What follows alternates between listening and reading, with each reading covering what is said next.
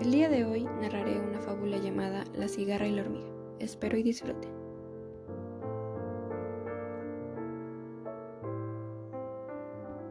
Era un verano muy caluroso, probablemente uno de los más calientes de las últimas décadas.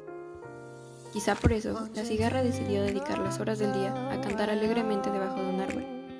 No tenía ganas de trabajar, solo le apetecía disfrutar del sol y cantar, cantar y cantar de manera que así pasaba sus días, uno tras otro.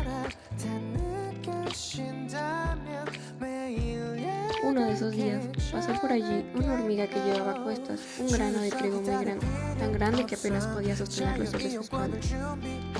Al verla, la cigarra se burló de ella y le dijo, ¿A dónde vas con tanto peso? Con el buen día que hace y con tanto calor.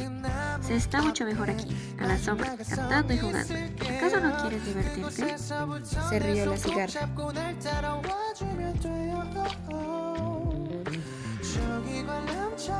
La hormiga se detuvo y miró a la cigarra, pero prefirió hacer caso omiso de sus comentarios y continuar su camino en silencio y fatigada por el esfuerzo. Así pasó todo el verano, trabajando y almacenando provisiones para el invierno, y cada vez que veía la cigarra, ésta se reía y le cantaba alguna canción de aires burlones. Risa me dan las hormigas cuando van a trabajar. Qué risa me dan las hormigas porque hoy no pueden jugar.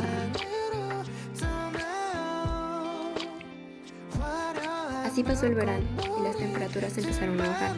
En ese momento, la hormiga dejó de trabajar y se metió a su hormiguero, donde se encontraba calientita y tenía comida suficiente para pasar todo el invierno. Entonces, se dedicó a jugar y cantar.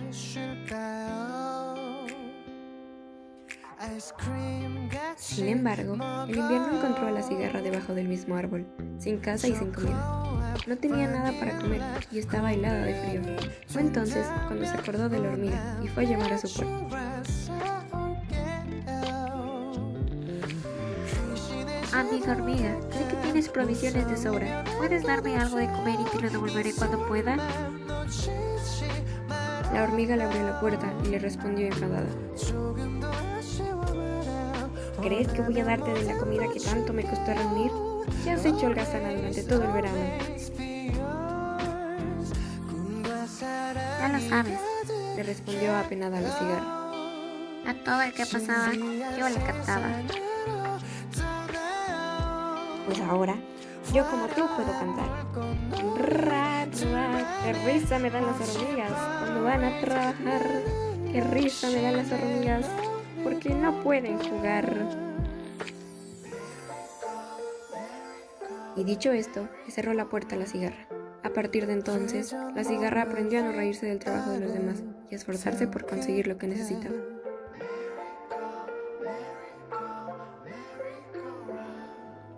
Moraleja de esta fábula. Para disfrutar, primero hay que trabajar. Fin. ¿Qué tal?